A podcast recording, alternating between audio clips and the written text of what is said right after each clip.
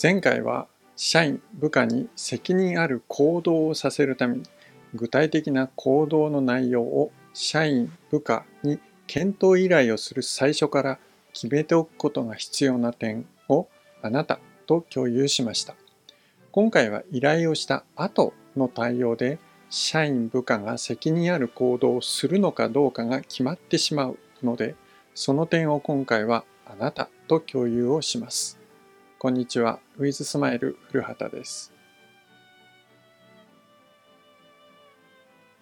社員部下が考えた責任を果たすための具体的な行動内容。これはあなたに報告されるでしょう。その後社員部下と報告された内容について検討することになっている。とします。前回お伝えしたように最初から検討すると決めて具体的な行動内容を社員部下に考えてもらうわけです。社員部下が考えた具体的な行動の内容前回お伝えしたようにこの内容では社長上司先輩のあなたは十分ではない足りないと考えているでしょうそれゆえにあなたは次のように考えていることでしょう。社員部下が報告してきた具体的な行動の内容では責任を果たす行動としては十分ではない。もっとやらなければならないことが他にもいろいろある。責任を果たせるように他にもやらなければならないことを指摘しないといけない。指摘をすることでやらせるようにしよう。社長上司先輩のあなたが指摘する内容がどれほど適切で意味があり必要なのだろうと社員部下が分かったとします。社員部下はあなたが提案した行動内容を漏れなく実施するでしょうかいかがですか？もちろん実施する社員はいることでしょう。しかし多くの場合言われたから致し方なくやる。必要かもしれないけれど最低限のことだけで済ませたい。あるいは指摘はされたけれど機会があればできればやらずに済ませたい。手抜きで何とかしたい。このように考え、そして実際にやらない、最小限のことしかしないという状況をあなたも見たこと、あるいは実際にそうにされたことがあるのではないでしょうか。そしてあなたは、なぜそこまでしかしないんだ。意図が分かっていればここまではやるだろう気が利かないとかもっと口うるさく言わないとやらないのか？などと思っていることでしょう。そして社員部下を呼びつけて小言を言ってみたり注意をしたりさらに強く指示をしたりします。しかし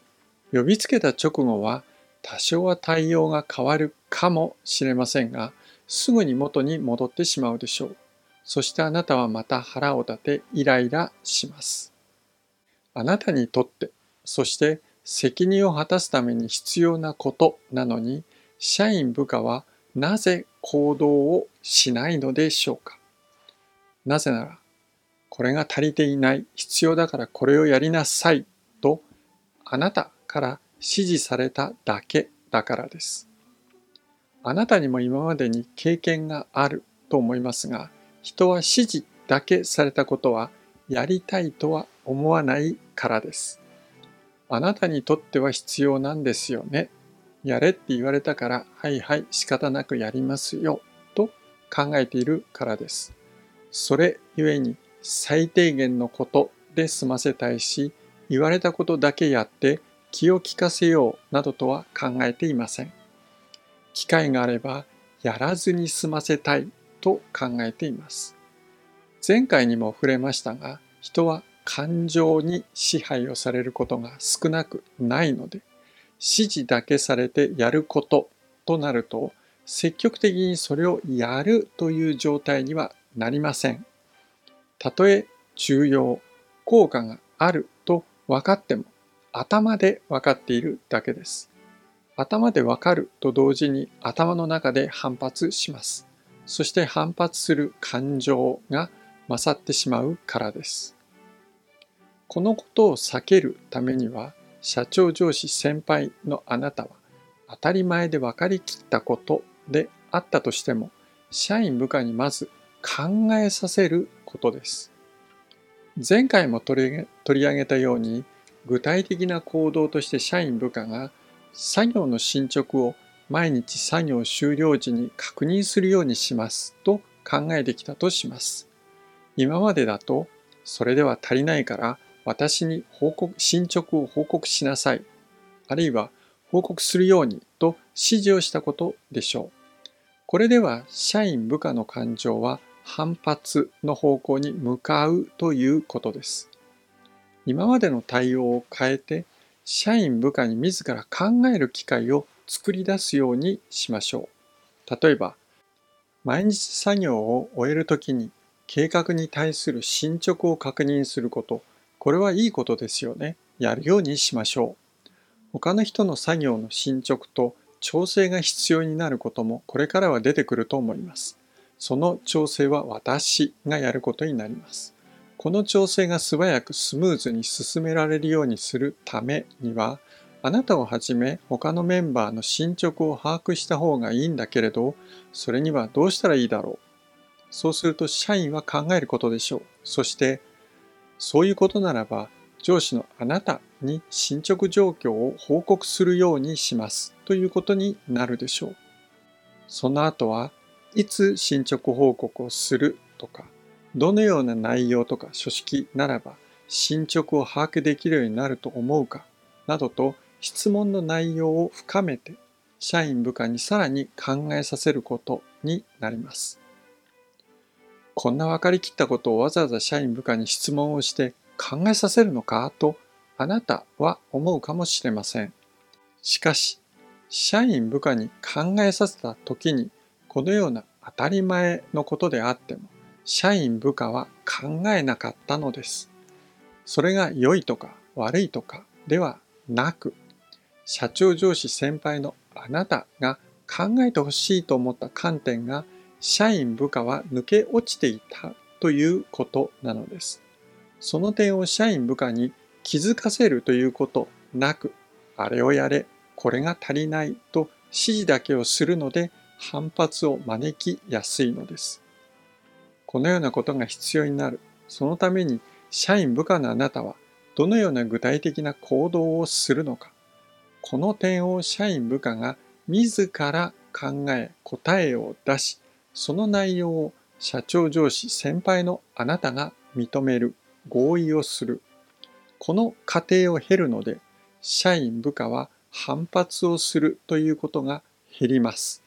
なくなるとは言いませんが、以前よりははるかに減るはずです。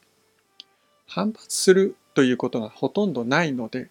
実際に行動をするようになります。必要な理由が分かっているし、そのための行動だというふうに理解をしているので、以前よりは気を利かせるようになります。最初はこれでやるとしたけれど、本当はこっちの方が本来の目的を達せられるのではないかと社員部下が考えるようになります。確かに手間はかかります。しかし、この過程を経ていれば行動をしない、気が利かないとイライラすることは減ります。社員部下の行動内容も徐々にあなたの望む状態に近づくものです。手間をかけるか、手間を惜しむか、あとは社長上司先輩のあなたの決断次第です。本日の内容はいかがでしたか？今回お伝えした内容があなたの経営事業の役に立つことを心から願っております。社長の経営講座チャンネルでは社長経営者後継者の方が抱える経営事業社員に関する悩み問題課題を解消する解決ポイント考え方方法をお伝えします。あなたのご意見ご感想をお待ちしております。ウィズスマイルのサイトのお問い合わせからお寄せください。